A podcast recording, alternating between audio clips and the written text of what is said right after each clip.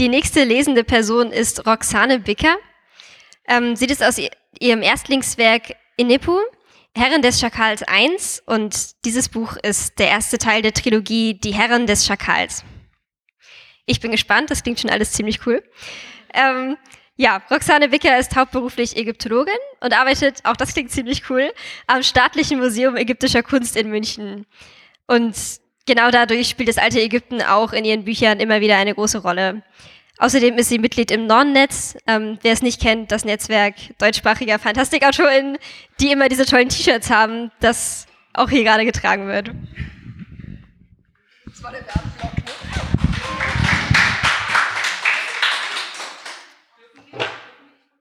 Ja, ihr dürft mich gerne fotografieren, ihr dürft alles mit mir tun.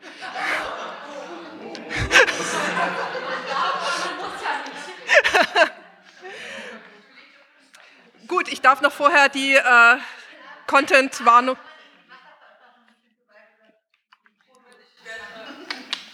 Die Content-Warnung gewaltsamer Tod aussprechen.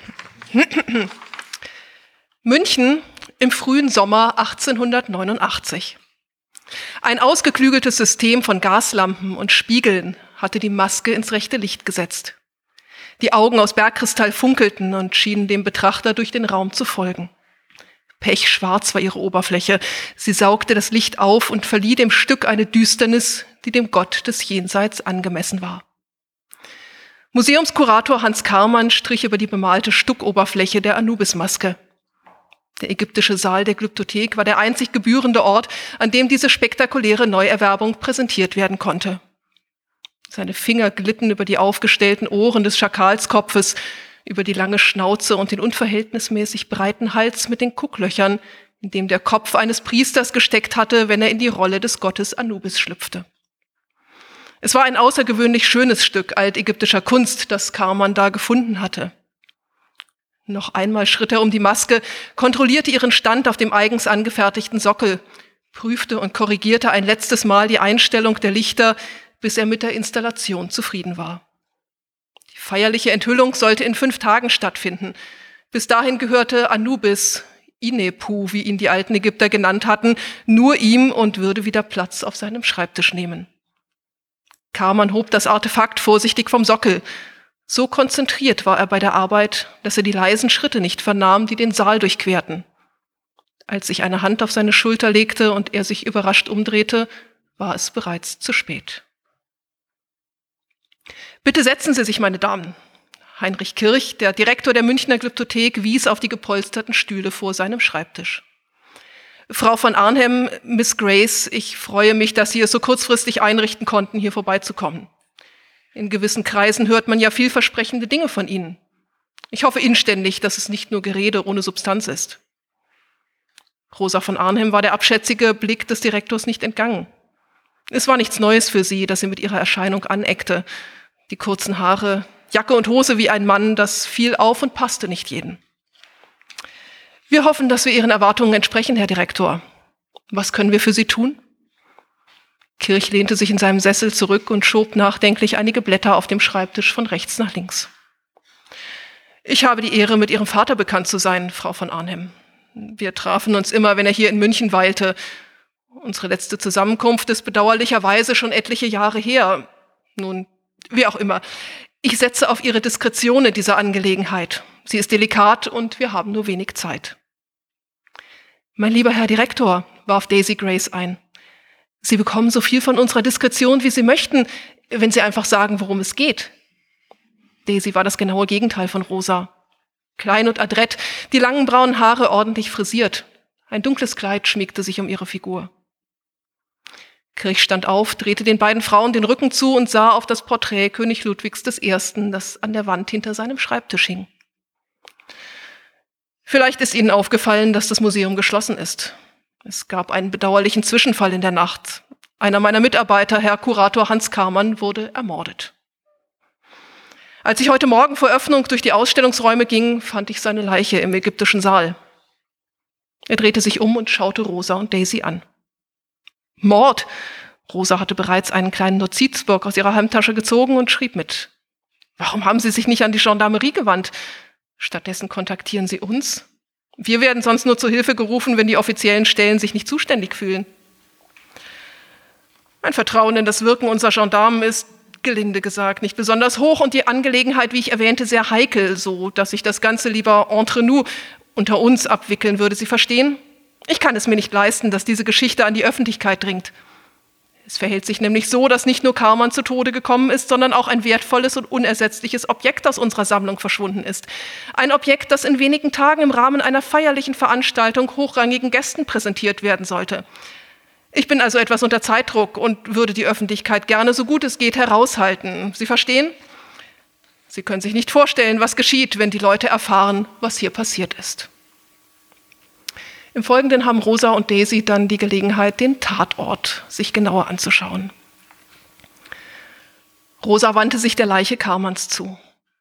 Er lag ausgestreckt auf dem Rücken, hatte die Arme über der Brust gekreuzt, die linke Hand ruhte flach auf seinem Oberkörper, die rechte in Höhe des Herzens war zur Faust geballt. Es waren auf den ersten Blick keine Kampfspuren oder sonstige Verletzungen zu erkennen, und nirgendwo war Blut. Daisy, fragte Rosa, was gibt es zu berichten? Die Leichenstarre hat schon eingesetzt. Er ist seit mehreren Stunden tot, antwortete sie nachdenklich. Ich denke bereits seit gestern Abend. Keine auf den ersten Blick erkennbaren Verletzungen, keine Brüche, aber der Körper fühlt sich ungewöhnlich an. Ungewöhnlich? Rosa ließ sich vorsichtig auf ein Knie neben Daisy nieder. Ich kann es noch nicht genauer sagen, aber der Bauchraum fühlt sich nicht so an, wie er sollte. Was meinst du zu Karmans Körperhaltung?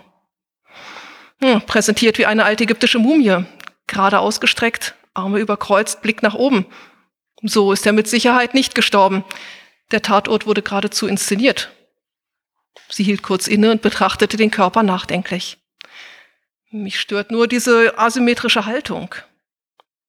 Rosa legte ihren Gegenstock, Gehstock neben sich und griff nach der linken Hand Karmans.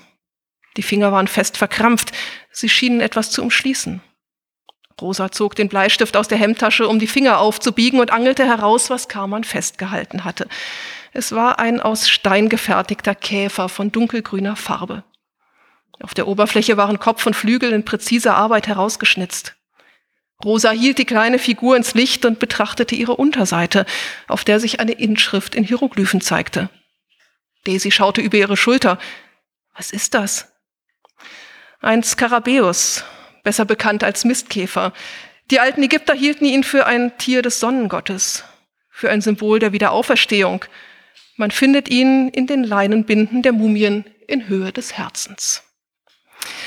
Die beiden wollen dann natürlich wissen, was auf diesem Skarabäus steht. Allerdings braucht Rosa dafür Hilfe und wendet sich an einen Profi. Dr. Karl Wilhelmi, Kommission für Orientforschung, war in goldenen Lettern auf der Tür zu lesen. Rosa klopfte an. Ja, bitte, erklang es aus dem Inneren. Rosa trat hinein und fühlte sich schier erschlagen von der Bücherfülle in diesem Arbeitszimmer. Alle freien Flächen waren bedeckt mit Schriftwerk, mit dicken Folianten und dünnen Bändchen, mit Kartenwerk und Plänen, dazu bergeweise handschriftliche Notizen und Zeichnungen. Wilhelmi selbst war noch jung. Rosa schätzte ihn auf Mitte 20. Seine langen rötlichen Haare hatte er im Nacken zu einem hastigen Pferdeschwanz zusammengefasst. Er erhob sich und sah Rosa ungeduldig und milde irritiert an. Was kann ich für Sie tun? fragte er. Sie sind Herr Wilhelmi? Mein Name ist Rosa von Arnhem. Wir waren verabredet wegen der Entzifferung eines Skarabäus. Wilhelmi trat hinter dem Schreibtisch hervor und reichte Rosa die Hand. Sie bemerkte Tintenflecken an seinen Fingern. Oh, Sie sind das. Ist es schon soweit? Ich muss die Zeit aus den Augen verloren haben. Ich freue mich sehr, Ihre Bekanntschaft zu machen. Nehmen Sie doch Platz. Wilhelmi räumte hastig einige Bücher von einem Stuhl und deutete darauf. Dann kramte er zwischen den Zetteln auf seinem Schreibtisch, bis er die Zeichnung in der Hand hatte, die Rosa von der Inschrift des Skarabäus angefertigt hatte. Eine überaus akkurate und saubere Umzeichnung haben Sie da gemacht, Frau von Arnhem. Er hielt das Blatt ins Licht und studierte es kritisch. Jahrelange Übung auf den Ausgrabungen meines Vaters. Rosa griff in ihre Tasche und holte den kleinen Käfer hervor. Ich habe auch das Original hier, wenn Sie es in Augenschein nehmen wollen. Gerne. Ohne die Augen von der Zeichnung zu lösen, streckte Wilhelmi die Hand aus und nahm den Skarabäus entgegen. Er trat ans Fenster und verglich Zeichnung und Inschrift. Nachdenklich zwirbelte er eine lange Haarsträhne zwischen den Fingern, während er leise vor sich hin murmelte. Rosa legte die Hände in den Schoß und wartete geduldig. Wilhelmi ließ den Skarabäus gedankenlos in seine Hosentasche wandern, angelte einen Bleistift vom Schreibtisch und begann Korrekturen in der Umzeichnung vorzunehmen. Das ist ein Ank, kein Wedel, was der Gott dort vor sich trägt. Hier ein Geier, nicht ein Falke, aber ansonsten durchaus brauchbar bei den kruden Einritzungen. Wo haben Sie das gute Stück her? Wilhelmi wandte sich wieder Rosa zu. Den Bleistift steckte er sich hinter das Ohr und pustete einige verirrte Haarsträhnen aus der Stirn. Es befand sich in der Hand eines Toten. Meine erste Vermutung ging dahin, dass es sich um einen Herzskarabäus handeln könnte, zumal sich auch hier unten in der Inschrift die Waage des Jenseitsgerichtes befindet. Eines Toten. Sie sind im Besitz einer ägyptischen Mumie? Ich nehme einem Auftrag Ihres Vaters. Aus welcher Zeit stammt die Mumie? Denn wenn ich mir diese Einritzungen anschaue, dann... Es ist keine Mumie, unterbrach Rosa Wilhelmi. Der Tote hat erst kürzlich das Zeitliche gesegnet. Kürzlich? Der Ägyptologe blickte sie mit großen Augen an. Nur ruhig, Herr Wilhelmi. Ich benötige lediglich Ihre Expertise, was diese Inschrift betrifft. Können Sie mir sagen, was dort steht? Wilhelmis Blick wandte sich wieder der Umzeichnung in seiner Hand zu. Natürlich, das ist kein Problem. Hier steht, wenn dein Herz sich dem Wunsch eines Gottes widersetzt, so schaue herauf zum Himmel und warte auf die Erlösung, die dir gebracht wird durch die Hand von Anubis, dem Wegemeister, dem Herrn des Alls.